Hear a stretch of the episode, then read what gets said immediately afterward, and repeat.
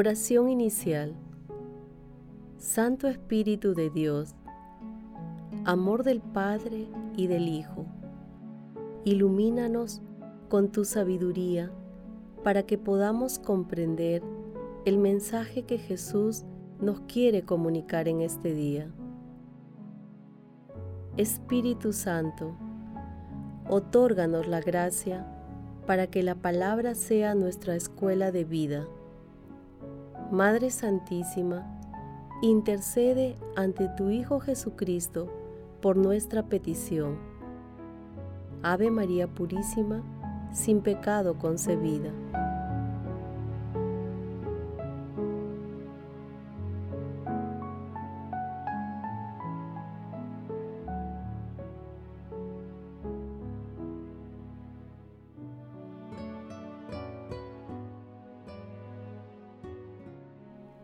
Lectura del Santo Evangelio según San Lucas, capítulo 16, versículos del 1 al 8.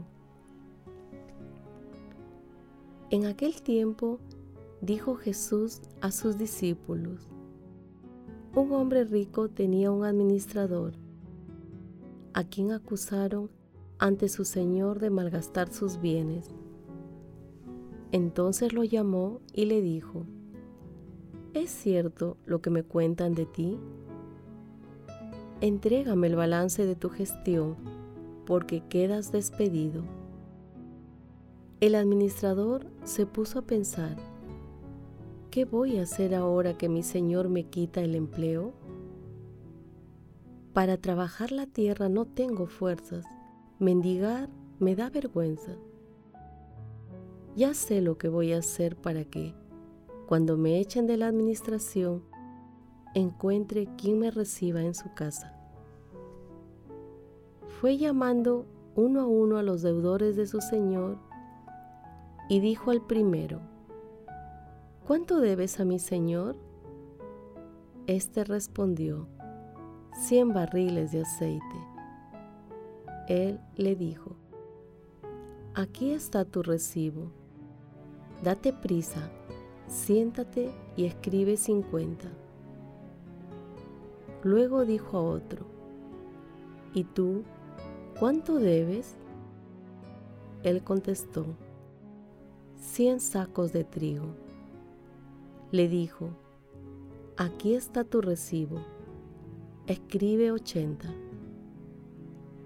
Y el amo felicitó al administrador injusto por la astucia con que había procedido y es que los hijos de este mundo son más astutos con su gente que los hijos de la luz. Palabra del Señor.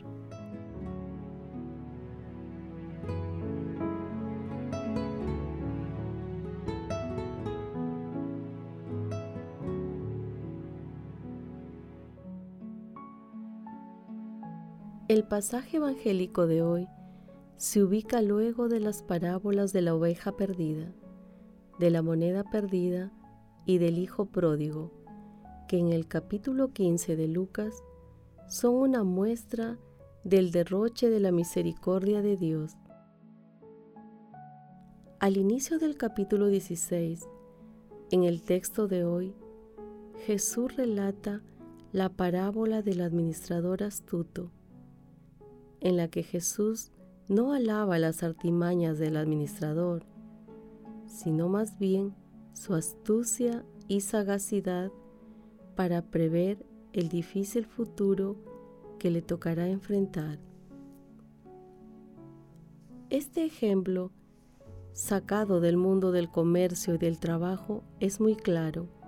La trama es sencilla.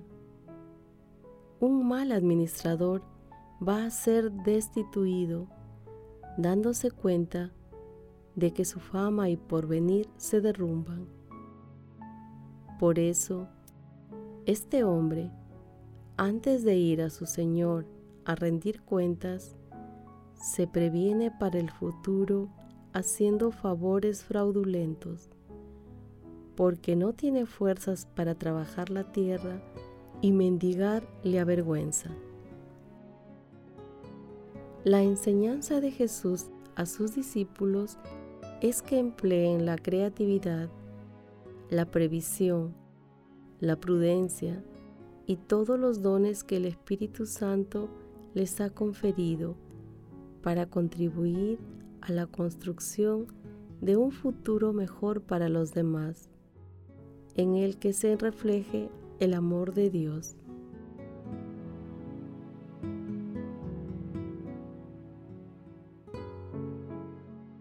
Meditación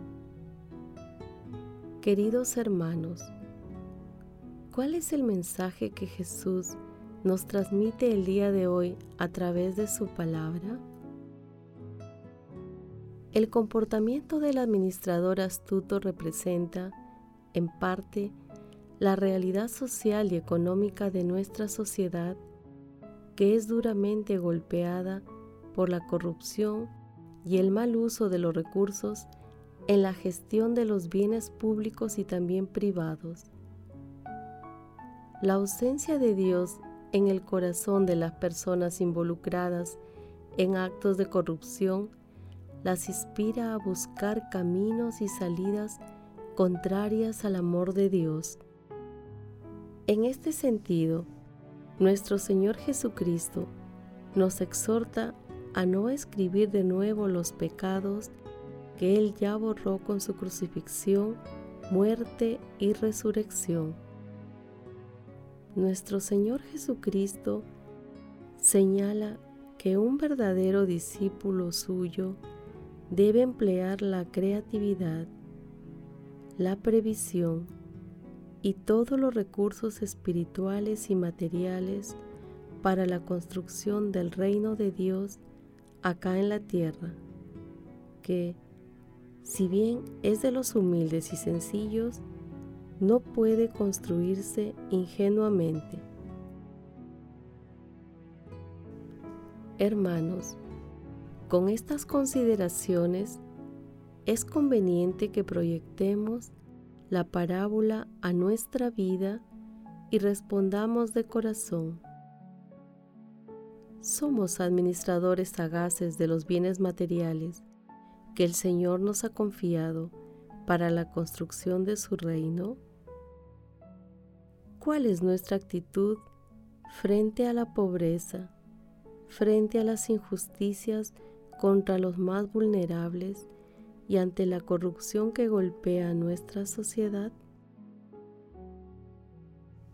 Hermanos, que las respuestas a estas preguntas nos ayuden a ser plenamente conscientes de que debemos ser buenos administradores de los dones que Dios nos ha otorgado y que todos debemos participar activamente en la lucha contra la corrupción.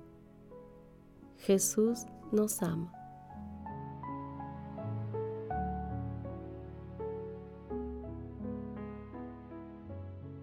Oración.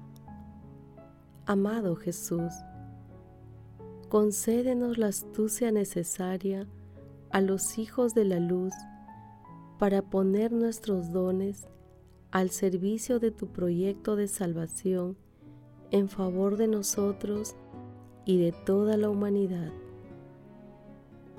Amado Jesús, queremos vivir nuestras vidas como un don del cielo que deseamos compartir con los demás.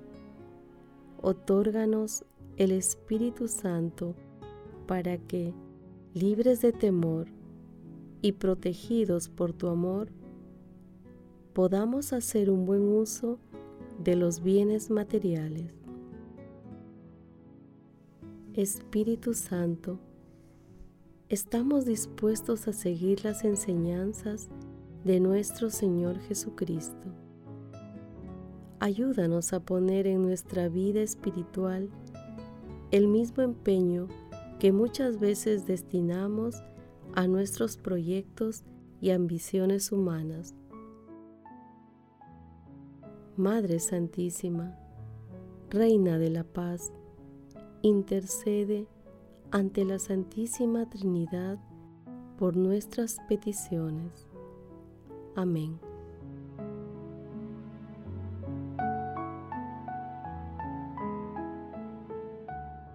Contemplación y acción Hermanos, contemplemos a nuestro Señor Jesucristo con un escrito de Santa Teresa del Niño Jesús.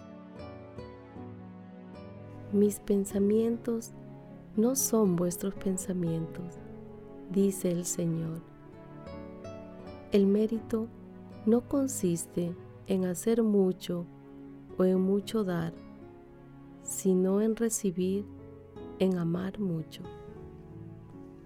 Se ha dicho que es mucho más dulce dar que recibir, y es verdad. Pero cuando Jesús quiere reservarse para sí la dulzura de dar, no sería delicado negarse. Dejémosle tomar y dar todo lo que quiera. La perfección consiste en hacer su voluntad y el alma que se entrega enteramente a Él es llamada por Jesús mismo, su madre y sus hermanos, y toda su familia. Y en otra parte dice, si alguno me ama, guardará mi palabra, es decir, hará mi voluntad, y mi Padre lo amará, y vendremos a Él y haremos morada en Él. Oh Celina, qué fácil es complacer a Jesús, cautivarle con el corazón.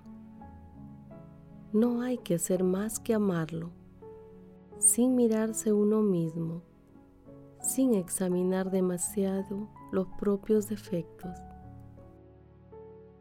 Tu hermana Teresa no se encuentra en estos momentos en las alturas, pero Jesús le enseña a sacar provecho de todo, del bien y del mal que haya en sí. Le enseña a jugar al banco del amor, o mejor, no. Él juega por ella sin decirle cómo se las ingenia, pues eso es asunto suyo y no de Teresa. Lo que ella tiene que hacer es abandonarse sin reservarse nada, ni siquiera la alegría de saber cuánto rinde su banco. Queridos hermanos, hagamos el compromiso de analizar si en nuestras actividades cotidianas producimos derroche en el uso de los bienes materiales que el Señor nos ha otorgado y confiado. Asimismo, de manera deliberada, realizaremos obras de misericordia con los bienes materiales y espirituales que Dios nos ha dado. Glorifiquemos a Dios con nuestras vidas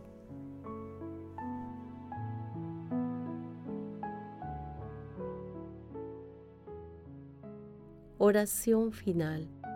Gracias Señor Jesús por tu palabra de vida eterna. Que el Espíritu Santo nos ilumine para que tu palabra penetre a lo más profundo de nuestras almas y se convierta en acción. Dios glorioso, escucha nuestra oración. Bendito seas por los siglos de los siglos. Madre Santísima, intercede ante la Santísima Trinidad por nuestra petición. Amén.